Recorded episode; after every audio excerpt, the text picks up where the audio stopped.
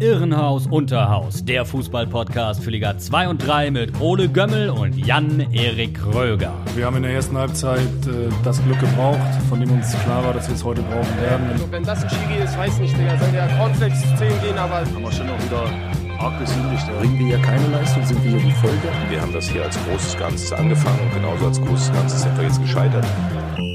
Pfefferfuß. Moin moin, liebe Hörerinnen und Hörer. Ihr hört Irrenhaus Unterhaus, den FUMS Podcast über die zweite und dritte Liga. Ich bin Ole und bevor es gleich losgeht mit ja, spannenden Themen und dem Deadline Day, in dem wir uns gerade noch mittendrin befinden, muss ich mich ganz schnell entschuldigen und zwar bei allen Kaiserslautern-Fans und natürlich auch allen anderen, denen dieser kleine Fauxpas aufgefallen ist. Ich habe nämlich letzte Woche missverständlich die 3 zu 0 ähm, Testspiel, den 3 zu 0 Testspielerfolg der Lauterer in die erste Runde des DFB-Pokals verortet und das war natürlich vollkommener Quatsch. Äh, tut mir leid, ihr seht, äh, auch bei uns ist es doch teilweise noch gefährliches Halbwissen, mit dem wir uns hier brüsten. Vergebt mir, kommt nicht wieder vor und wenn doch, äh, ja, dann ähm, müssen wir uns irgendeine Rüge ausdenken für, für uns, wenn wir hier nochmal. Ja, dann wirst du offiziell gerügt hier von mir. Genau, vom, vom Presse. Und bitte auch umgekehrt. ja, auf jeden Fall. Ja, moin, moin, Hagen. Hi. Ähm, genau, wie geht's dir? Du hast dir noch keinen Fehler erlaubt, deswegen wahrscheinlich ein bisschen besser als mir, oder? Ja, also noch nicht. Das wird äh, sicherlich auch nochmal sich irgendwann einschleichen, aber mir geht's gut und ich freue mich, dass wir uns heute wieder zugeschaltet sind und über das Geschehen in beiden Ligen und auch über den Deadline Day sprechen können. Wir nehmen heute am Montag auf. Ähm, das heißt, du hast gerade schon gesagt, wir befinden uns mittendrin im Deadline Day. Heute sind schon einige spannende Transfers passiert, unter anderem, ähm, wo wir gerade bei Kaiserslautern waren. Die haben gerade frisch zugeschlagen, zwei neue Spieler geholt. Einmal Kenny Prince Redondo ja. und Daniel Hanslik, ausgeliehen von Holstein Kiel, ein Stürmer. Ähm, ja, sind schon mal aktiv, die Lauterer heute noch. Ja, ziemlich beeindruckend. Ich meine, okay, wer, wer vor 20 Jahren Redondo zu Kaiserslautern gewechselt hat, wäre wohl noch ein bisschen beeindruckender gewesen. Aber ja. auch heute, ähm, ja, Kenny Prinz Redondo, ein quirliger ähm, Außenspieler ähm, bei Fürth gewesen, vorher bei Unterhaching, hat sich schon gut bewiesen. Also letzte Saison nicht so viele Einsätze gehabt, aber ähm, war, glaube ich, auch zwischenzeitlich angeschlagen. Aber auf jeden Fall eine Verstärkung für die Lauterer, die ja eher suboptimal in die Saison gestartet sind. Und mit Hanslik kommt natürlich ein alter Bekannter, für die, die es noch nicht wissen. Ich bin Hansa Rostock-Anhänger und äh, hatte ja das Glück, letzte Saison ab Winter Daniel Hanslik im Hansa-Trikot ähm, zu beobachten. Und er hat da doch sehr viel Freude gemacht und ähm, ja, war ein guter Spieler da auf dem Flügel oder auch manchmal zentral und ich bin auch ein kleines bisschen salty, dass äh, Holstein nicht Hansa nochmal gefragt hat, beziehungsweise dass da nichts zustande gekommen ist. Ja, das wurde ja heute auch nochmal ins Spiel gebracht, dass Hanslik genau. zurückgeht zu Hansa, nochmal ausgeliehen wird. Aber ja, da hat Kaiserslautern äh, mehr Glück gehabt oder Verhandlungsgeschick. Die haben es nötiger, die haben es einfach ja. nötiger. ja. Das kann auch gut sein. Ja, ansonsten ähm, sind auch spannende Transfers äh, heute oder in den letzten Tagen passiert. Fangen wir mal an mit Ludovic Reis. Der ist von Barcelona, äh, Ausrufezeichen, zum VfL Osnabrück transferiert worden, ist ausgeliehen. Ähm, der hat einen ganz stattlichen Marktwert, 2,7 Millionen Euro, zentraler Mittelfeldspieler, ja, und äh, jetzt in der zweiten Bundesliga für den VfL Osnabrück aktiv. Was sind deine Gedanken dazu? Meine Gedanken sind natürlich erstmal Barcelona, letztes Jahr mit Miranda und Tudio zwei Talente ähm, nach Gelsenkirchen verliehen. Äh, dieses Jahr nach Osnabrück das Talent verliehen. Da hat man sich auf jeden Fall gesteigert mit der Leihstation. Ähm, aber klar, also Ludovic Reis war mir vorher nicht bekannt. Ich habe mich ein bisschen informiert, hat ähm, in sehr jungen Jahren für Groningen äh, eine Saison gespielt in der Eredivisie und äh, scheint da im Mittelfeld ein echt äh, verheißungsvolles Talent zu sein und Osnabrück kann es gebrauchen. Osnabrück ist schon stabil, also der kann, also er verbessert die Mannschaft nur, hoffentlich. Also es kann ja auch immer sein, dass da jemand mit Starallüren kommt, der dann vielleicht ein eingespieltes Team, wenn man bei drei Spielen schon von eingespielt reden kann, auseinander nimmt oder ein bisschen stört, aber das denke ich erstmal nicht. Und auf dem Papier hört sich der, das Leihgeschäft auf jeden Fall richtig, richtig gut an. Und ähm, großen Respekt an Osnabrück, dass die da so einen Transfer ähm, gepult haben, finde ich echt krass. Ja, ich finde es auch krass. Das ist nach Santos, über den wir letzte Woche gesprochen haben, ja schon der zweite Transfer, der, ja, den man jetzt nicht unbedingt Osnabrück zugetraut hätte. Von Barcelona jemand auszuleihen, das ist, glaube ich, schon eine ganz gute Leistung. Und ich glaube, Osnabrück war auch sehr zufrieden, hat sich ähm, bei dem Transfer-Announcement auch ziemlich dankbar gegenüber Barcelona gezeigt, dass das möglich gemacht werden ja. konnte. Und ähm, ja, die sind wohl happy. Ja, eine, eine, eine Verbindung, die ich gesehen habe, ähm, wo vielleicht äh, der Transfer so ein bisschen zu erklären ist. Niklas Schmidt, der ja auch äh, seit letztem Jahr schon an die Bremer Brücke verliehen ist, äh, von Werder ja. Bremen, ist bei derselben Berateragentur wie Ludovic Reis. Also vielleicht hat der erzählt, hey, hier, das ist ein guter Ausbildungsverein, ähm, schickt da gern noch mal ein paar Talente mit hin, die mich hier unterstützen. Aber ja, ja sonst äh, wirklich schwierig zu erklären, aber eine coole Sache. Ja, auf jeden Fall. Ähm, eine andere coole Sache für Düsseldorf, die haben auch jemanden ausgeliehen, und zwar Leonardo Kutris, 25 Jahre alt, ähm, ein griechischer äh, Linksverteidiger, der hat einen Marktwert von 3,5 Millionen Euro und kommt von Olympiakos Piraeus, dem griechischen Spitzenteam.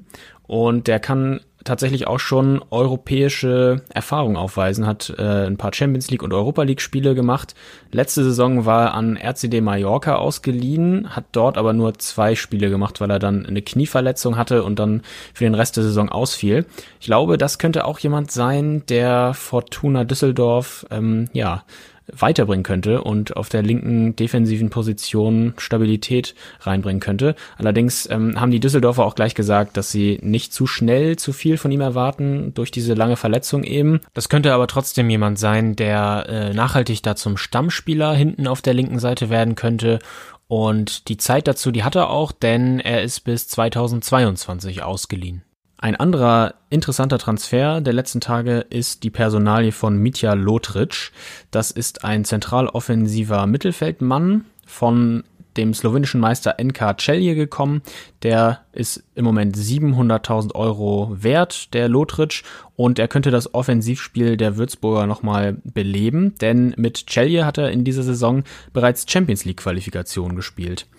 Und dort hat er ein Tor und zwei Vorlagen erzielt. Es scheint also ja ein ziemlich guter Mann zu sein, der auch international seine Leistung bringen kann. Das wäre ähm, für Würzburg in der derzeitigen Lage vielleicht nicht verkehrt. Sie stehen ja noch unten drin, haben noch nicht gewonnen.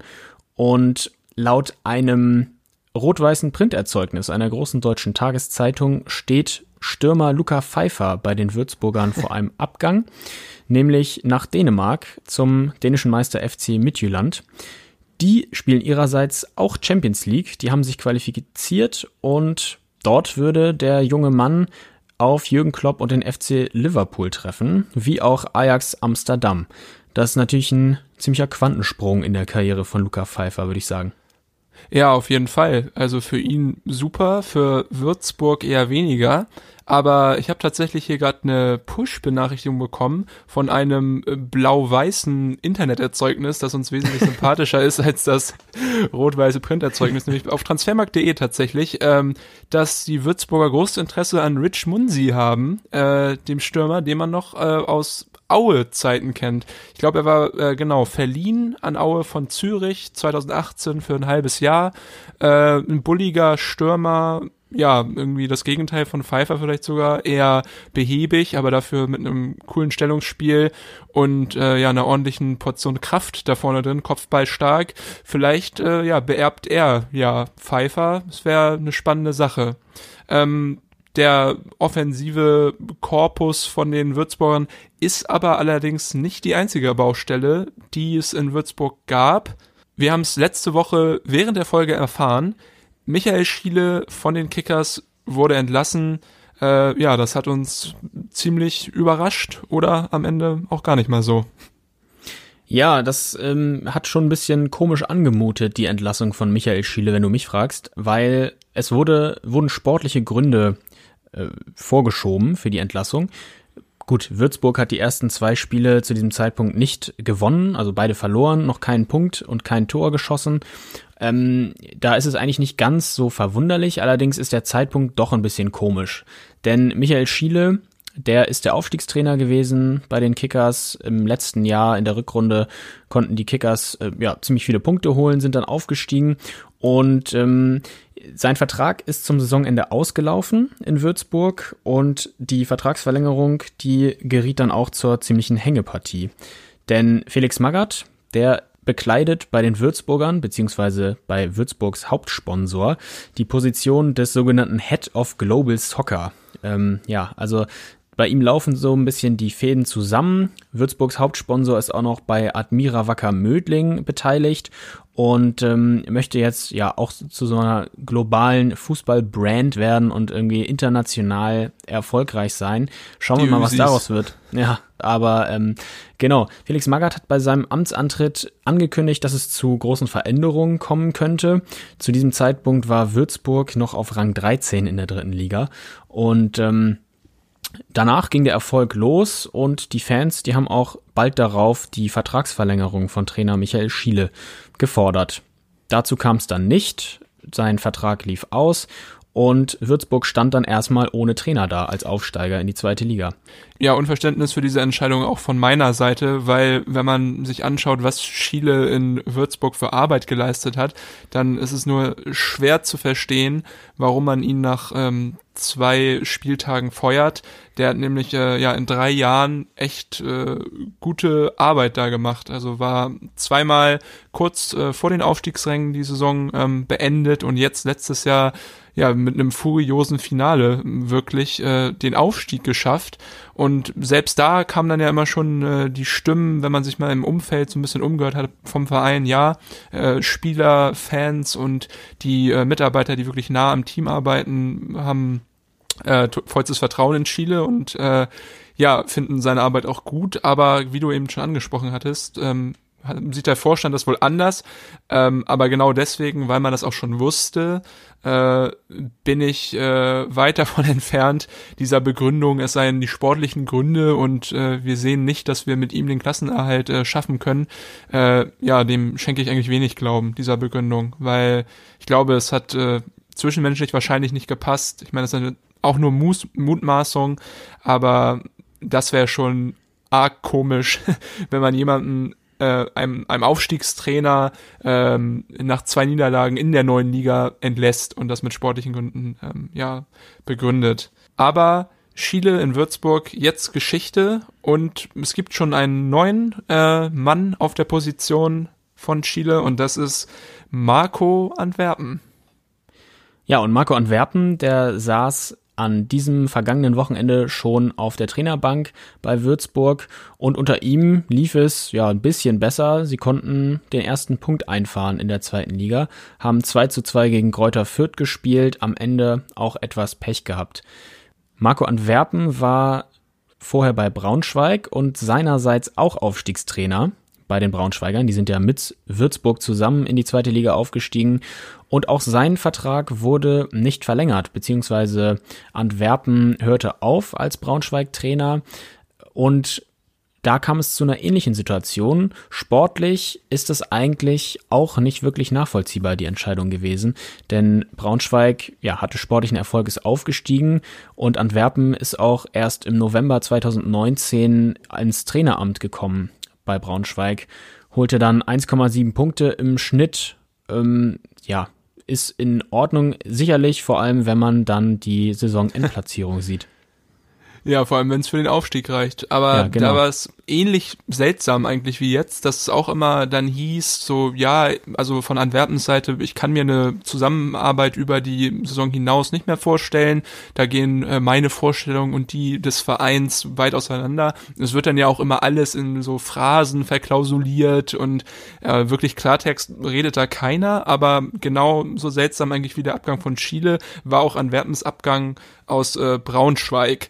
Aber du hast es gesagt, er saß jetzt vergangenes Wochenende das erste Mal an der Seitenlinie und hat auch schon so ein bisschen, ja, dem Spiel seine Handschrift aufgedrückt, will ich jetzt nicht sagen, aber man konnte schon erkennen, dass äh, die Würzburger von jemand anderem trainiert werden, ähm, hat da versucht, ein bisschen im Mittelfeld, bisschen defensiver zu agieren, da so ein bisschen äh, darauf zu achten, dass nicht so viele Angriffe mehr durchkommen, äh, aber trotzdem hat man halt äh, noch gesehen, ähm, dass es total viele Baustellen im Würzburger Spiel gibt und das sind auch Baustellen, die jetzt nicht äh, ein Trainer ja fertig baut, so in zwei Wochen, sondern also mir fiel besonders da Douglas auf, der Innenverteidiger, der im Sommer kam, ähm, mit äh, riesigen Vorschluss, Lorbeeren, weil er ja mal bei Trabzonspor, bei Sporting und äh, in Moskau gespielt hat und äh, europäische Erfahrung hat.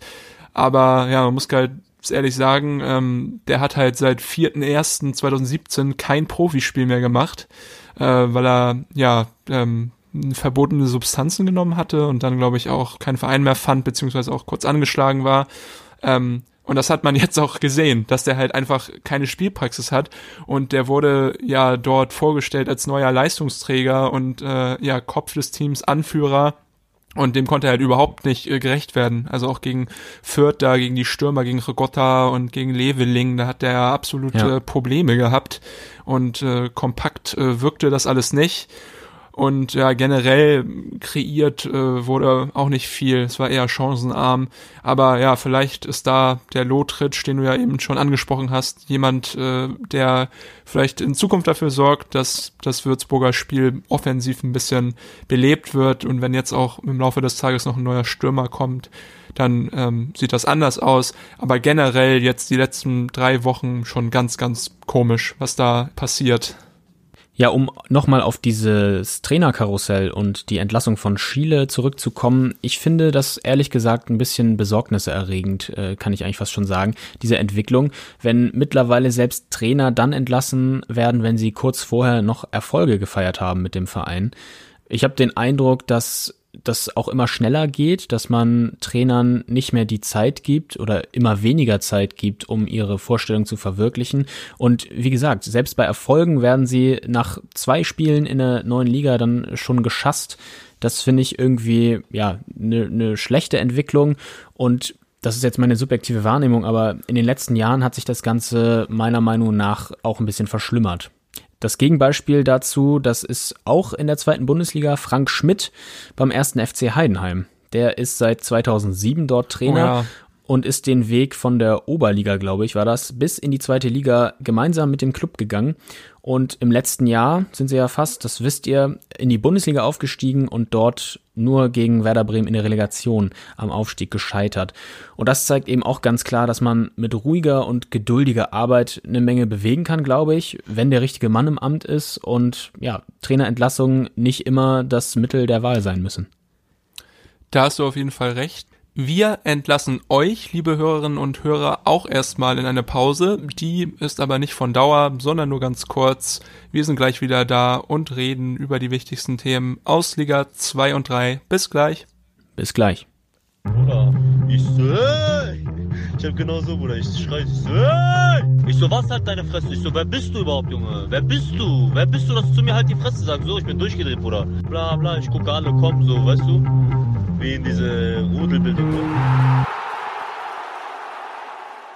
Rudelbildung gibt's jetzt hier auch wieder vor Mikrofon, denn wir machen weiter mit Irrenhaus Unterhaus, dem Podcast für die zweite und dritte Liga von und mit FUMS.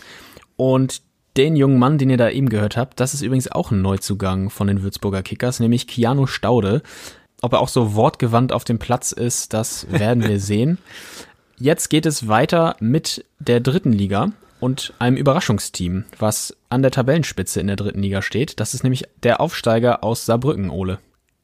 Ja, der erste FC Saarbrücken. Unglaublich. Wer hätte das vor der Saison gedacht? Wir haben ja uns auch ausführlich über die Aufsteiger unterhalten, aber dass ja beide letztendlich, weil Ferl steht ja auf dem zweiten Platz, dass zwei Aufsteiger da die ersten drei Spiele direkt so dominieren, hätte ich auf jeden Fall nicht gedacht. Da kommt ja eigentlich sogar noch ein dritter dazu, nämlich Türkgücü München, die ja auch mit Serkan Sarara jemanden haben, der, ich glaube, jetzt zum dritten Mal äh, Kicker-Spieler des Spieltags geworden ist in der dritten Liga. Auch ein ganz starker Mann. Also drei von vier Aufsteiger liefern richtig ab im Moment äh, im Saisonstart. Einzig Lübeck fällt da so ein bisschen ab. Die stehen, glaube ich, äh, auf einem Abstiegsplatz im Augenblick. Ja, aber kommen wir zu Saarbrücken. Die haben am Wochenende 4 zu 0 Halle äh, weggefegt im eigenen Stadion und auch richtig überzeugt. Auf jeden Fall. Und dabei sah das am Anfang der Saison noch gar nicht so aus, als ob die jetzt äh, so dominant äh, starten, dieser Böcker, weil sie tatsächlich im Landespokal schon rausgeflogen sind gegen Homburg. Also sie spielen nicht mal im DFB-Pokal, wo sie ja letztes Jahr diesen unfassbaren Run bis ins Halbfinale hingelegt haben. Aber ja, konnten sich anscheinend deswegen besser auf die dritte Liga konzentrieren. Ähm, es ging los, behäbig mit einem Unentschieden in Lübeck dann zu meinem Missfallen äh, 2 zu 0 Heimsieg gegen Hansa Rostock und ja, wie du schon gesagt hast, letztes Wochenende 4 zu 0 gegen den HFC. Zwei Heimspiele, zweimal gewonnen. Ähm, sie sind ja auch wieder im Ludwigspark mittlerweile. Ähm, das ja. altehrwürdige Stadion wurde saniert und ich weiß gar nicht, wie lange sie da nicht drin gespielt haben, aber auf jeden Fall ein paar Jährchen. Ja. Äh, ja, scheint Wunder zu wirken. Also Kwasniok äh, hat da eine Mannschaft auf den Rasen gebracht, die wirklich Spaß macht und beeindruckt. Also ich habe das Gefühl, gegen Hansa war es so und auch gegen Halle war es so.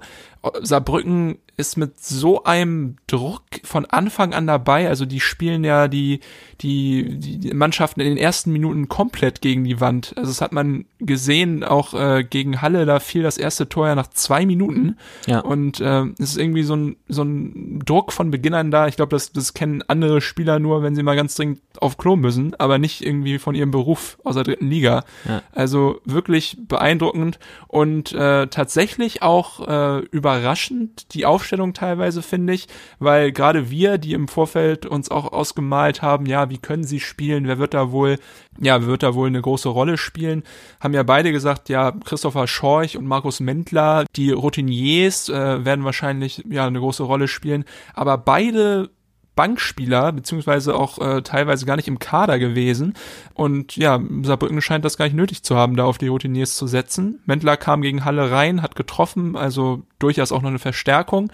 Aber besonders beeindruckend die drei Offensiven, Maurice de Ville, Niklas Schipnowski und Sebastian Jakob, die da wirklich äh, ja mit den Bärenanteil an der starken Leistung der Saarbrücker haben. De Ville und Schipnowski, muss man dazu sagen, sind ja sogar Neuzugänge. Also Schipnowski kam von Wien Wiesbaden, hatte zwölf Einsätze letztes Jahr in der zweiten Liga, konnte da nicht so überzeugen. Äh, De Will hingegen schon, der hat in der dritten Liga gespielt bei Waldhof Mannheim, hatte da äh, ganz okaye Stats für ein Linksaußen, äh, vier Tore, vier Vorlagen. Aber die beiden ähm, in Kombination mit Anspielstation und Ballverteiler Jakob, ja, machen im Moment eine richtig gute Figur und sorgen auf jeden Fall für Torgefährlichkeit. Wer mir auch gut gefällt und was mich auch so ein bisschen freut, ist äh, Tobi Jenecke, ist ja ein Rostocker Jung, hat äh, lange für Hansa gespielt, kommt da auch aus der Jugend. Und der hat irgendwie so eine neue Rolle jetzt gefunden. Der spielt ja auch lange auf dem Flügel, ist jetzt irgendwie so ein bisschen im offensiven Mittelfeld äh, auf der rechten Seite zu Hause.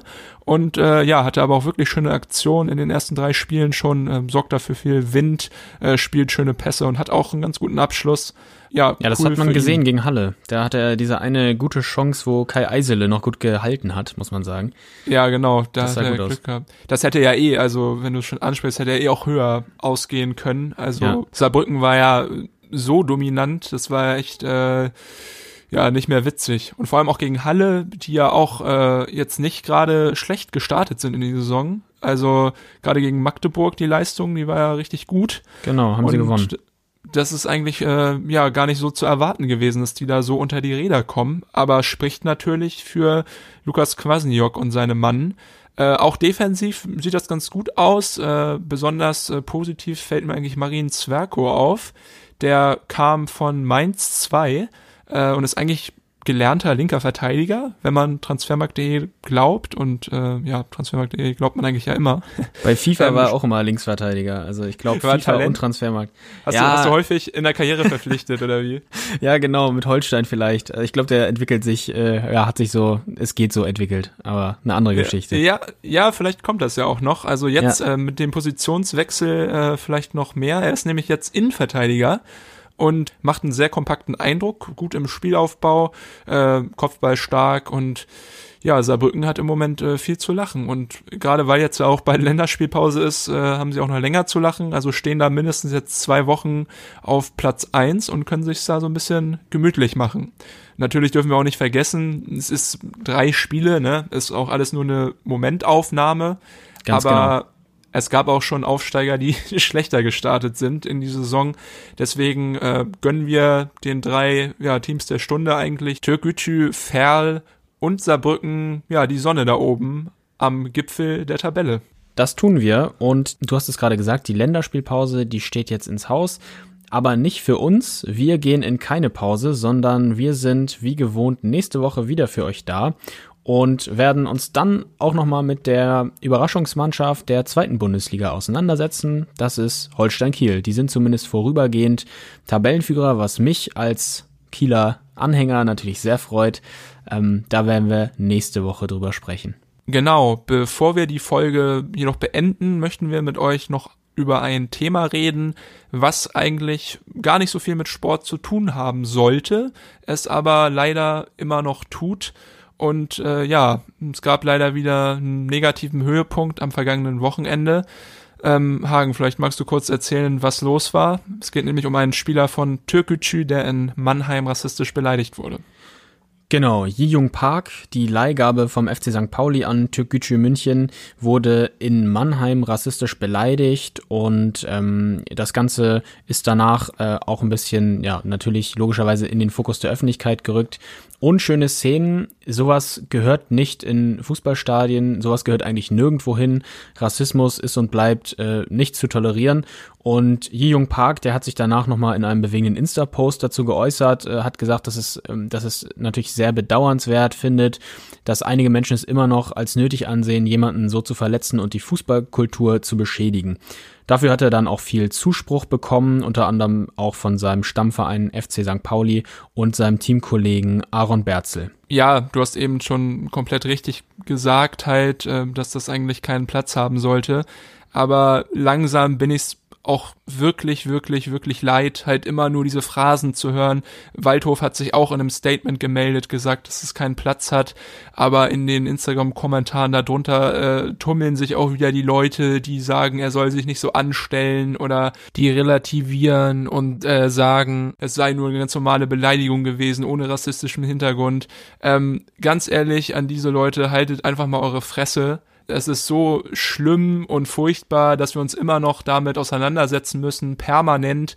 Aber es scheint halt immer noch nicht genügend Leute das verinnerlicht zu haben. Und solange das nicht passiert, muss einfach ähm, ja auf Seiten der Vereine, auf Seiten des DFBs äh, viel mehr passieren. Also ich bin eigentlich dafür, dass es äh, eine Nulltoleranzpolitik bei Rassismus gibt, dass wenn sowas auffällt, wenn ein Spieler so etwas anmerkt, dass es dann ähm, dolle Strafen gibt und nicht nur äh, ja von Seiten des DFBs alle zwei Jahre da ein Video gedreht wird, wo einmal diverse Spieler ähm, Say No to Racism in die Kamera sagen, weil das hilft einfach nicht. Ich äh, muss ganz ehrlich sagen, ich bin da jetzt auch ein bisschen emotional, was auch daran liegt, dass ich gerade in meinem anderen Beruf als Autor für den Spiegel eine ziemlich äh, umfassende Recherche zu diesem Thema ähm, Rassismus im Amateurfußball äh, ja betrieben habe und da auch echt äh, auf Sachen gestoßen bin, da wird einem einfach übel und man sieht einfach, dass äh, Verbände, äh, Politik und auch äh, wir, die im Stadion stehen,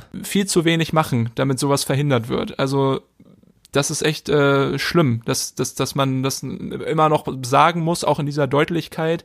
Aber ja, wenn ihr Zeuge von so etwas seid, dann macht es wie die Jungs und äh, Mädels in Münster, äh, bekommt euren Arsch hoch und äh, ja, verweist solchen Personen äh, aus dem Stadion. Beziehungsweise stellt euch als Kollektiv gegen so eine Meinung und sagt laut, dass ihr bei solchen Äußerungen etwas dagegen habt weil anders äh, funktioniert das nicht. Anders äh, raffen sie es nicht. Ähm, ich bin halt äh, ja wirklich schockiert, finde es mega schade, dass äh, sowas passiert. auch noch äh, mega blöd, dass das einem Verein wie Türkgücü äh, passiert, der natürlich äh, gerade ja was Herkunft, Bedeutung an äh, anbelangt noch eine ganz andere Angriffsfläche bildet für solche Idioten und äh, ja bin enttäuscht äh, und hoffe, dass so etwas nicht nochmal vorkommt und wenn, dass das hart sanktioniert wird und nicht nur mit leeren Plattitüden da wieder geantwortet und gepostet wird.